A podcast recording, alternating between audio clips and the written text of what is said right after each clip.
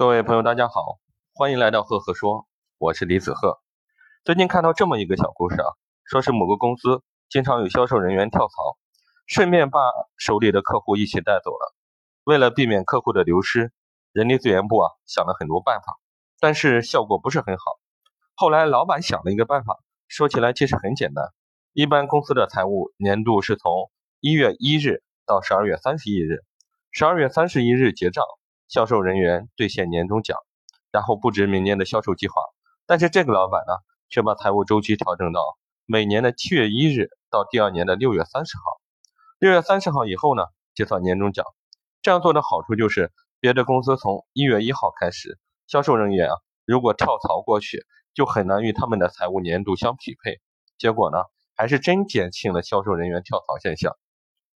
这个故事的真实性啊，无从考证。但是至少给我们得到以下启示：解决员工跳槽的方式很多，挽留未必是一种有效的方法。一说到降低员工流失率的问题，很多人第一反应可能就是尽力去挽留，有的是摆事实讲道理，有的是主动提供更高的薪水，等等等等。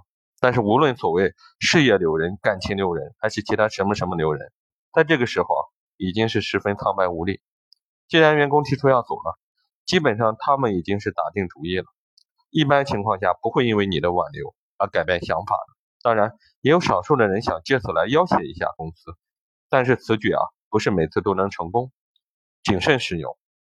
某某留人其实体现在平时的工作中啊，把它化成为员工的一种骄傲，内化成员工的一种骄傲才可以。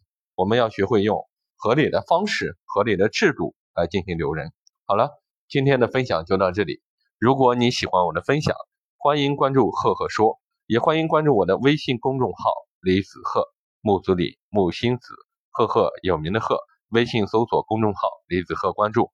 每个周我会在上面跟各位分享一篇原创思考。